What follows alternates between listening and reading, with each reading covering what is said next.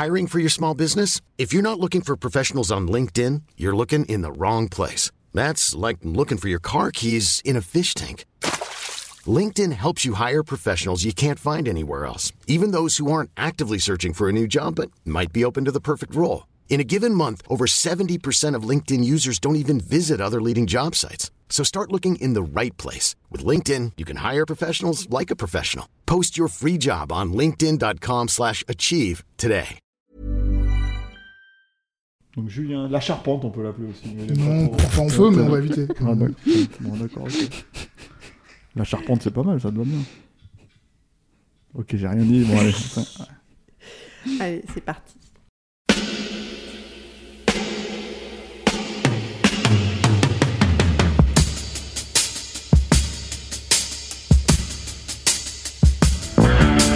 Votre copain Jack Burton, il regarde l'orage bien droit dans les yeux et il lui dit T'es si tocard que tu passerais pour un chef-d'œuvre de l'art moderne. Madame, je n'écrirai rien sur ce film, c'est une merde Merde Ce sont les gars qui se prétendent normaux qui vous déçoivent. Les dingues, ça ne fait jamais peur.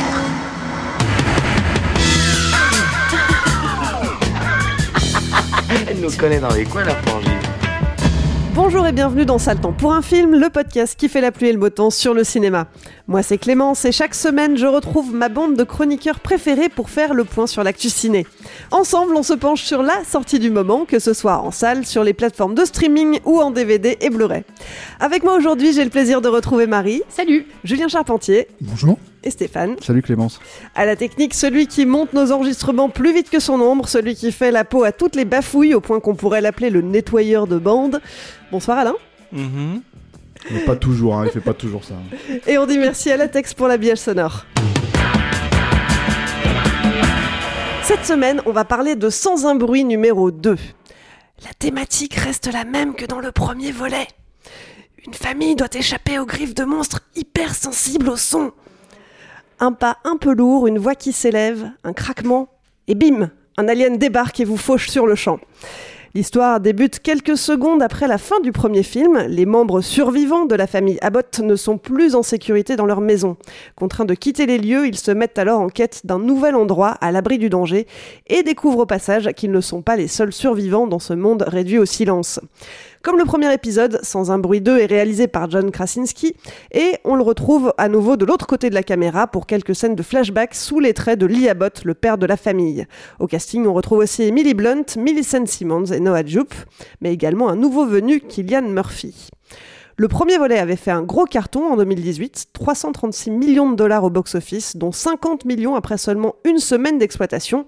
Et cette suite semble bien partie pour suivre la même trajectoire. Sorti fin mai aux États-Unis, Sans un bruit 2 a déjà engrangé près de 100 millions de dollars à travers le monde. Mais est-ce que c'est aussi un carton plein chez nos chroniqueurs? Ou bien pour vous, est-ce que c'est beaucoup de bruit pour rien?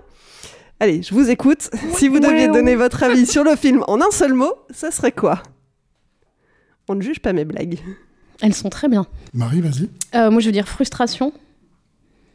Ludique. Constance. Frustration, ludique, constance. Ok. Je sens qu'il va y avoir un petit peu de fight.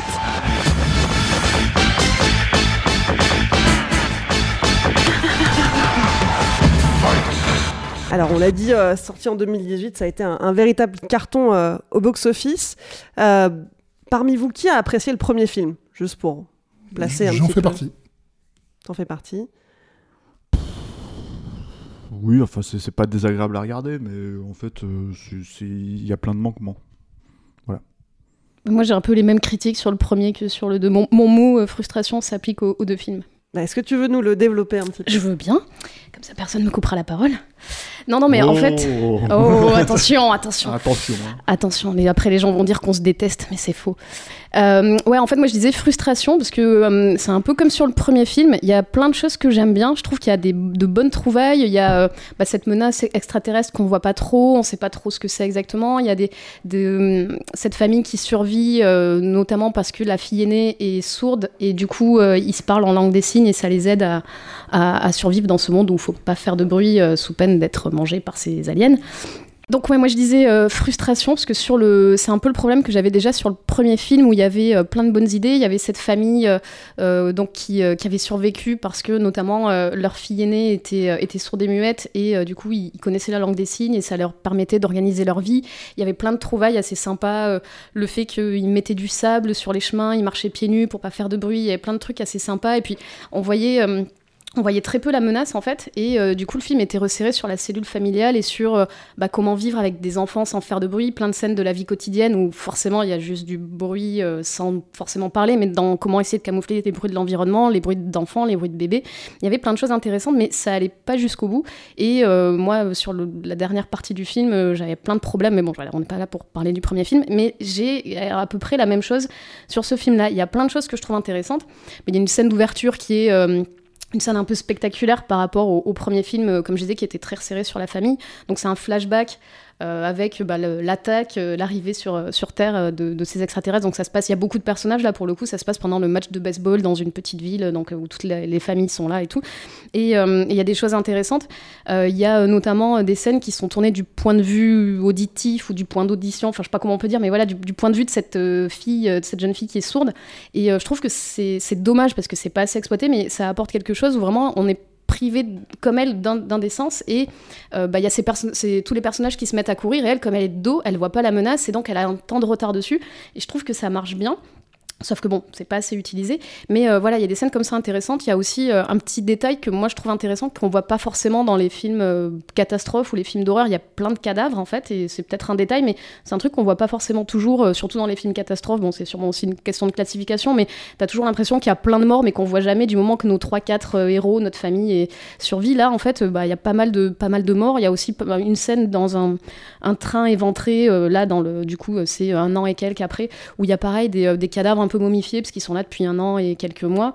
Donc il y a- des détails comme ça qui donnent un peu le un peu corps à, cette menace et à c'est quoi ce monde euh, après parce que dans le premier film vraiment on était euh, on savait même pas s'il y avait d'autres survivants en fait on voyait vaguement des feux au loin donc on savait qu'il y avait des gens mais et, donc là ils sortent de euh, de- comme, le père est mort dans, le précédent film, ils sortent de, euh, bah, de cette maison dans laquelle ils étaient enfermés, dans, ce sous-sol euh, qui était un peu euh, calfeutré pour pas faire de bruit.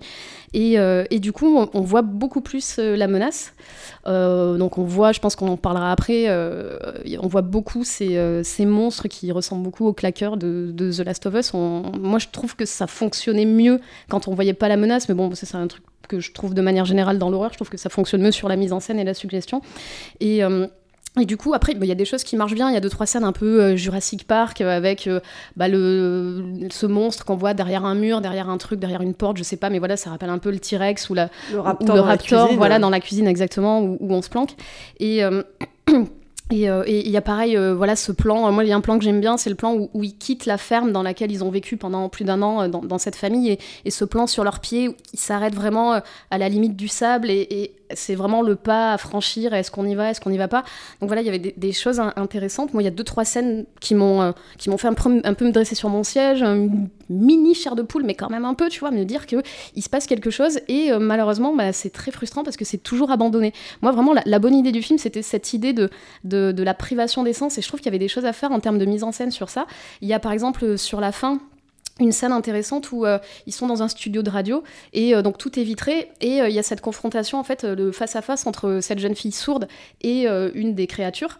Et donc elle peut le voir mais elle peut pas l'entendre. La créature euh, l'entendre mais pas la voir et euh, je me dis mais en fait il y a plein de choses à faire sur ça et c'est jamais exploité en fait alors que sur le point de vue de la mise en scène il y avait vraiment une espèce de, jeu du chat et de la souris à faire autour de ça et, euh, et c'est toujours des choses qui sont lancées comme ça et qui vont jamais au bout donc moi je suis assez frustrée parce que je me dis que c'est quelque chose qui va pas au bout de, bah, son potentiel.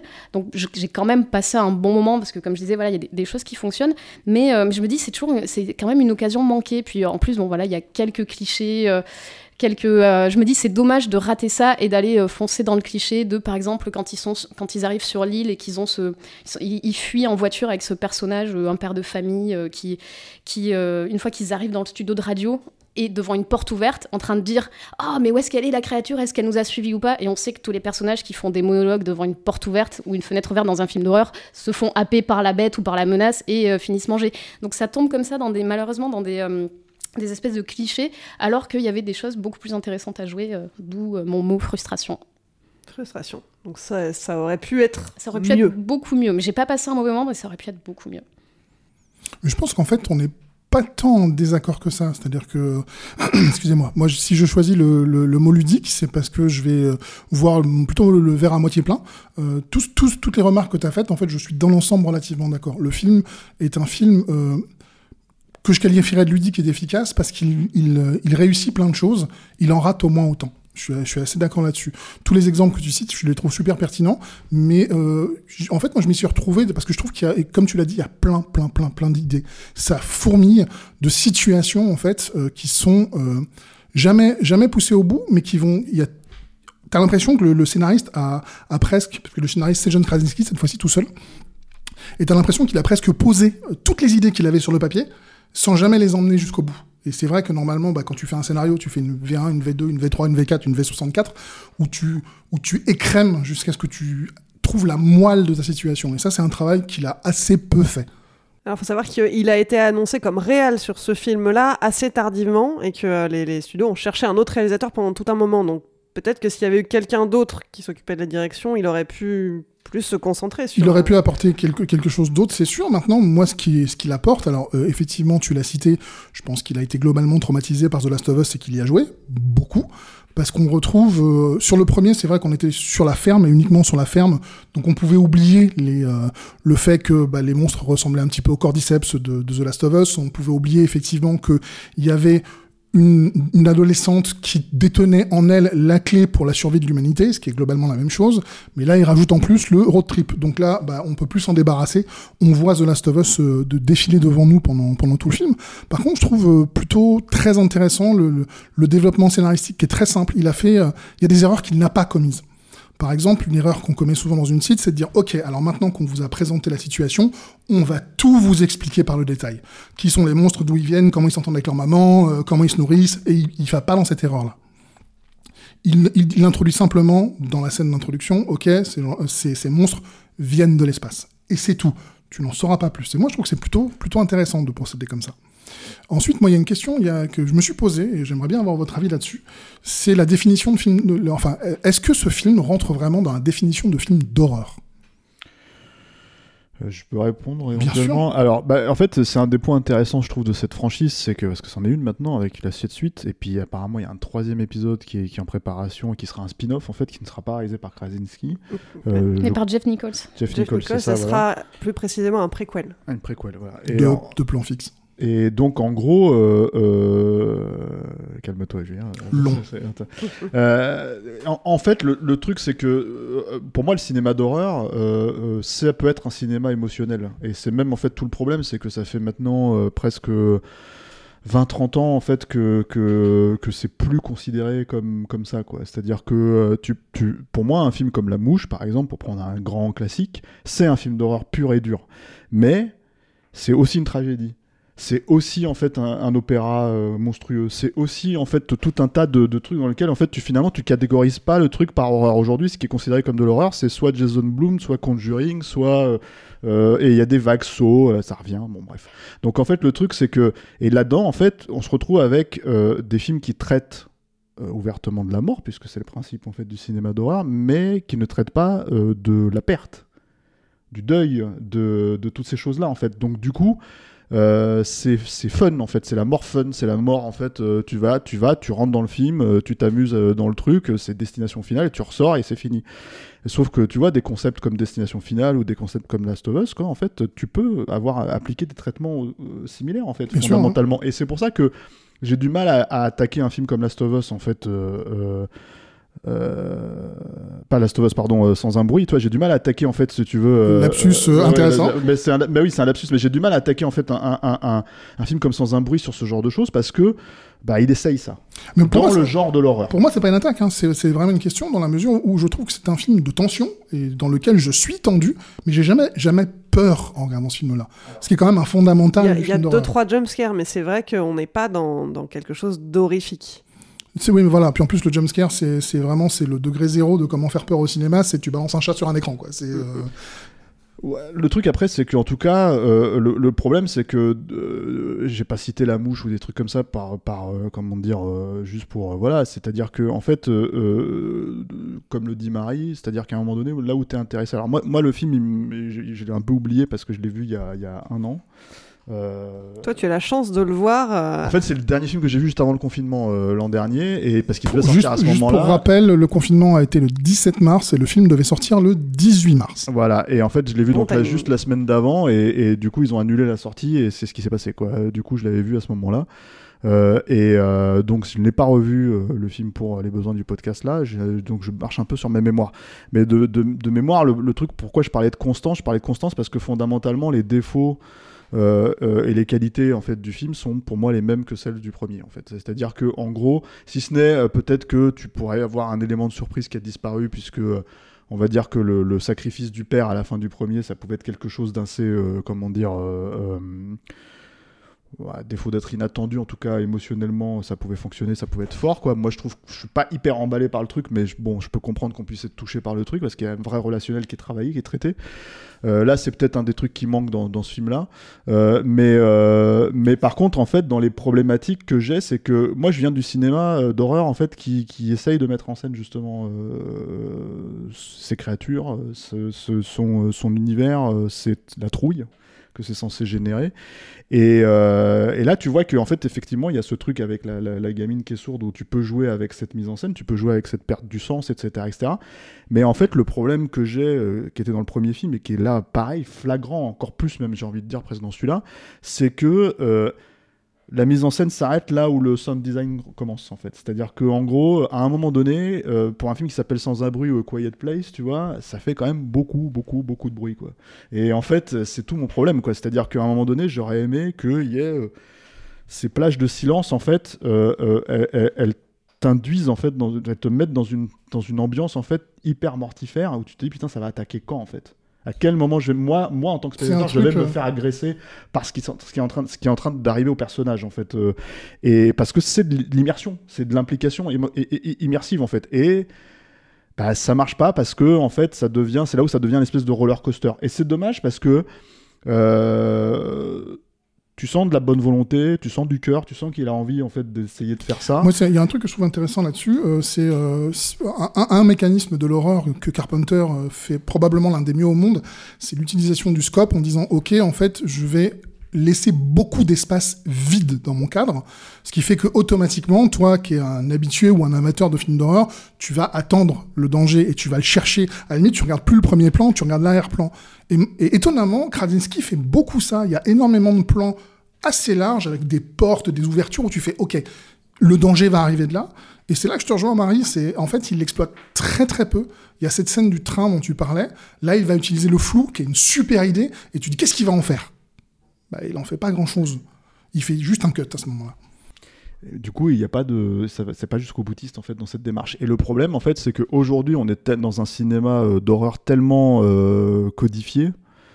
Enfin, je, veux dire, euh, c'est le problème du cinéma d'horreur. hein. Le cinéma d'horreur, pour moi, hein, c'est un genre hyper noble dans le sens où c'est le film, les films les plus durs à faire, je pense. C'est-à-dire que vraiment parce que la trouille, en fait, c'est quand même un truc qui est très personnel aussi. C'est-à-dire, il y a des gens qui vont avoir peur de certaines choses et d'autres non. Et en fait, en gros, qu'est-ce que tu- comment tu arrives à faire euh, finalement un vrai film d'horreur euh, qui fout la trouille? C'est-à-dire que contextuellement, par exemple, euh, dans les années 70, un truc comme L'Exorciste, moi je continue à considérer que c'est un chef-d'œuvre absolu, mais, je, mais toutes les générations actuelles, en fait, qui découvrent le film avec cette aura-là, en fait, ils sont là en train de dire, mais ça marche pas, en fait. C'est plus drôle que, que. Parce que ça a été parodié dans Scary Movie, parce que j'en sais rien. Enfin, il y a tous ces trucs qui font que, apparemment, ça fonctionne plus. Par contre, Paranormal Activity, euh, ça fonctionne. Alors que. Et moi, je pense que l'explication, elle se fait parce que, tout simplement, en fait, euh, on parle d'une génération qui a grandi avec YouTube. Et qui, d'un seul coup, en fait, le point de vue du réel. C'est-à-dire le truc qui peut, le... c'est-à-dire c'est, d'un seul coup, c'est comme si c'était filmé comme dans, un- une vidéo YouTube, mais en fait tu fais rentrer le, surnaturel, l'horreur là-dedans, et du coup en fait ils ont un point d'entrée de comparaison qui fonctionne. Là, on est dans un film en fait, dans Sans un bruit, qui veut utiliser la mise en scène du cinéma en fait, c'est-à-dire pour, et ça c'est louable, tu vois.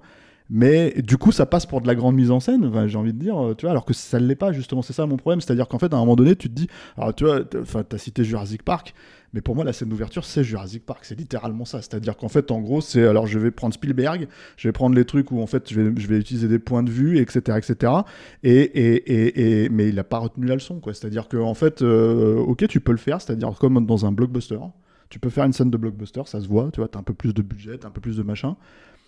Et là, pour le coup, la scène, pour moi, je suis littéralement extérieur au truc. Je suis d'autant plus extérieur au truc que le personnage principal de cette scène, c'est un personnage que tu sais qu'il ne va pas mourir dans cette scène. Donc, du coup, en fait, j'étais en train de me dire, ok, c'est spectaculaire, ça, ça fonctionne d'un point de vue spectaculaire. Mais ça, pour le coup, c'est pas du cinéma d'horreur. C'est vraiment, en fait, euh, du blockbuster. euh, Et c'est pas un genre, le blockbuster, mais ce que je veux dire, c'est c'est pour que ça que je disais ça. cinéma de tension, même si fondamentalement c'est pas un genre en soi qui existe. Moi, c'est vraiment ce que j'ai ressenti euh, en voyant le film, c'est que en permanence, j'avais, euh, oh, tu ressens des petits frissons, c'est sympa, mais mais mais il y a pas de moment où tu fais, oh non non pas ça, pas ça, pas ça. Ce sentiment-là, tu l'as pas. Mais ce Et t'as jamais peur pour les personnages en fait, tu vois, parce que je trouve que l'identification marchait un petit peu quand justement t'as as ce côté où il y a plus le son et tout, où tu t'identifies un peu à, à ce personnage de, de jeune fille sourde.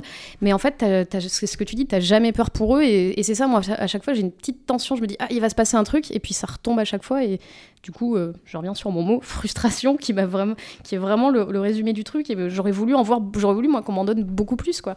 Et après, il y a ces trucs que je trouve assez étranges finalement en fait dans, cette suite, pour le coup, euh, mais c'est un problème structurel qui était déjà dans le précédent par certains aspects en fait, c'est que le personnage quelque part, le personnage entre guillemets principal, en tout cas celui qui a un arc narratif, c'est le personnage de la petite fille, enfin de la jeune fille quoi, et, de l'adolescente. Et- et en fait, t'as envie de dire, mais il était, il était résolu entre guillemets cet arc-là en fait dans le précédent. Oui Donc, et non, euh, euh, oui et non, parce que je trouve qu'il y a une, euh, il y a quelque chose. En fait, ils- ils- je trouve qu'ils ont vraiment construit euh, pour le coup.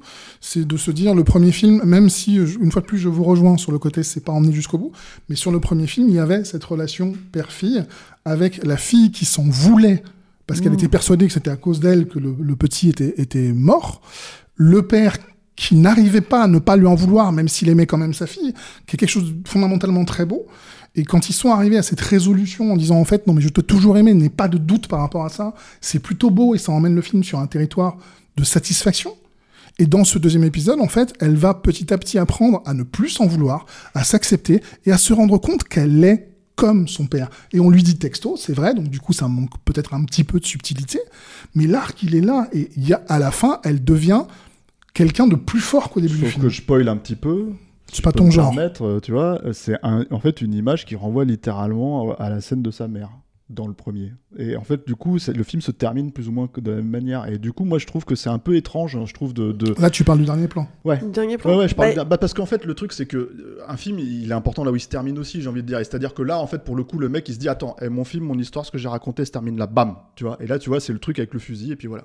Et du coup, tu te dis Mais c'est la même scène que le précédent. Je et- suis pas et- d'accord, il y a quelque chose de différent aussi, parce que non seulement il y a la progression de la fille dans, dans sa propre histoire, mais le fils aussi, Oui. qui euh, est cette espèce de gamin qui a peur de tout en permanence et qui va petit à petit euh, euh, gagner en courage. Et à la fin, c'est lui qui protège sa mère.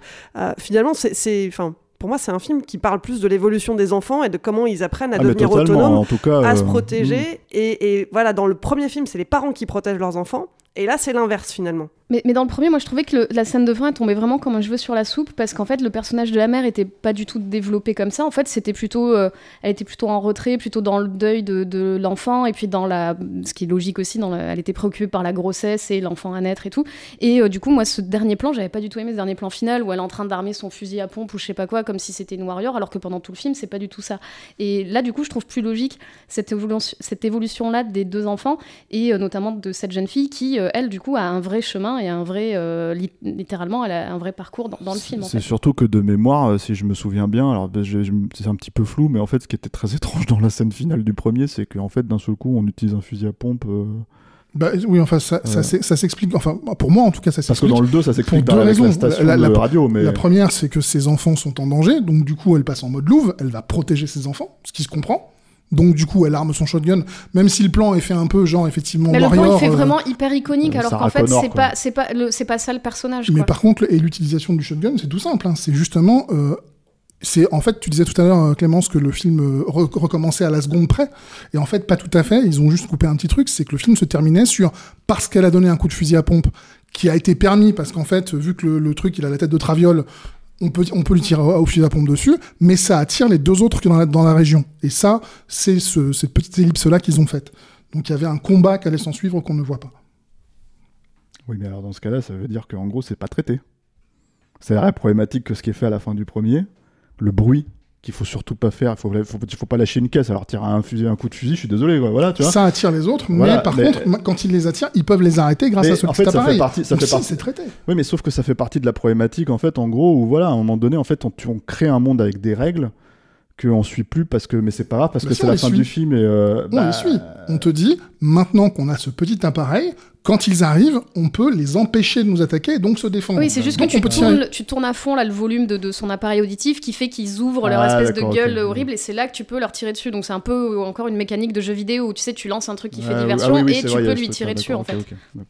Et c'est d'ailleurs tout l'enjeu de la, de la suite, hein, puisque Oui. euh, globalement, c'est de se dire maintenant comment on peut faire que ce petit appareil ne soit plus, ne protège plus seulement la famille Abbott, mais, mais euh, la région à défaut du monde entier. Calmons-nous. Pour conclure, ce film, est-ce qu'on le regarde ou pas? Ah oui, moi je dis oui. Je, trouve que quand même, enfin voilà, moi je dis qu'il y a des choses qui sont ratées, mais euh, voilà, toi Julien, tu vois le verre à moitié plein, moi je le vois à moitié vide. Je dis qu'il y a des choses qui sont ratées, mais il y a beaucoup de choses qui sont réussies et c'est quand même euh, moi un film d'horreur qui me fait ressentir plus de choses que le, tout venant de la production horrifique euh, actuelle quand même. Et je suis d'accord, moi je le, conseille absolument parce que, bah, pff, pour être un peu négatif pour le coup, euh, j'en ai marre de voir des trucs au cinéma qui me font hausser les épaules. Et ce film-là me fait pas hausser les épaules. Ce film-là, il, il me donne un sourire, il me file la patate. Je suis content de voir cette héroïne se lever à la fin et devenir une héroïne. Je suis content de voir les situations aller jusqu'au bout. Enfin bref, j'ai fini content, quoi. Stéphane Si vous avez aimé le premier, vous aimerez le deuxième. Ce qui Alors, est fait, je pense que ce qui est, je pense que c'est assez, pour le coup, c'est vraiment constant. hein. C'est-à-dire que mais le film l'est en fait. Je pense que c'est vraiment, il y a cette suite, c'est une suite, c'est la digne suite du premier film. Donc si vous avez aimé le premier film euh, sans réserve, vous pouvez y aller sans réserve. Si vous avez des réserves, vous aurez toujours des réserves. Et puis si vous n'avez pas aimé le premier film, vous n'aimez pas le deuxième film, à mon avis. hein. Donc euh, voilà. Je pense que c'est absolument. Ouais, ouais. Pour une fois, on est tous d'accord. Et on le rappelle, hein, si vous avez aimé le premier film, que peut-être vous avez déjà vu le second, sachez qu'un troisième volet sortira le 31 mars 2023. Un nouveau chapitre euh, inspiré euh, par une idée de Krasinski, mais qui sera écrit et réalisé donc par Jeff Nichols et qui devrait euh, constituer une préquelle au film original de 2018. Et vous, vous en pensez quoi? Vous avez adoré Vous avez détesté? Dites-nous tout sur le répondeur de Capture Mag. Pour ça, rendez-vous sur Messenger, enregistrez un petit message vocal et on le diffusera dans la prochaine émission. La semaine dernière, on vous parlait de Nomadland, le film multi-oscarisé sur les nomades américains des temps modernes. Alors Alain, est-ce que ce changement de registre a déstabilisé nos auditeurs? C'est vrai qu'on s'éloigne pas mal des films de genre euh, qu'on traite habituellement, donc je suis impatiente de découvrir les messages de notre répondeur. Allez, dis-nous tout. Qu'est-ce qu'ils en ont pensé?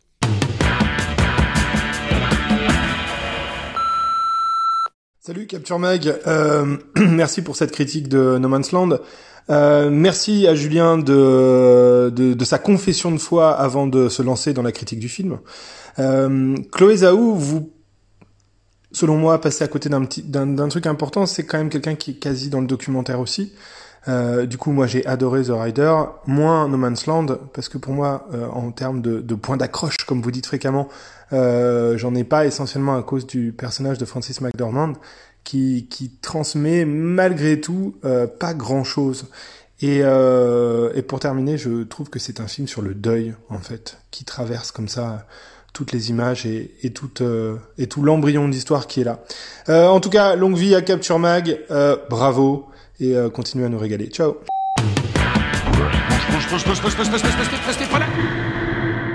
Ça le temps pour un film, c'est fini pour aujourd'hui. Marie, Julien, Stéphane, merci de m'avoir accompagné pour cet épisode. Merci Clémence. Merci Clémence. Pour ne pas rater les prochaines émissions, pensez à vous abonner et si vous nous écoutez pour la première fois, vous pouvez retrouver tous les liens dans la description du podcast. Merci à toutes les personnes qui nous écoutent et tout particulièrement aux tipeurs et aux tipeuses. On continue à grandir grâce à vous. Si vous découvrez l'émission et que vous avez aimé, n'hésitez pas à nous donner un petit coup de pouce. Pour ça, rendez-vous sur tipeee.com, mot-clé Capture Mag. Et puis il y a d'autres façons de nous soutenir. Relayez-nous sur vos réseaux sociaux préférés, parlez de nous à vos amis, mettez-nous des étoiles sur les applis de podcast et abonnez-vous à la chaîne YouTube de Capture Mag. Allez, je vous laisse, on se retrouve après-demain euh, pour une émission qu'on a enregistrée il y a un petit moment maintenant, c'était au mois d'octobre, hein, c'est la toute première émission qu'on a enregistrée. Euh, on y parlait du film La Nuée, on découvrira, ça, on découvrira donc ça vendredi. En attendant, portez-vous bien et à vendredi prochain.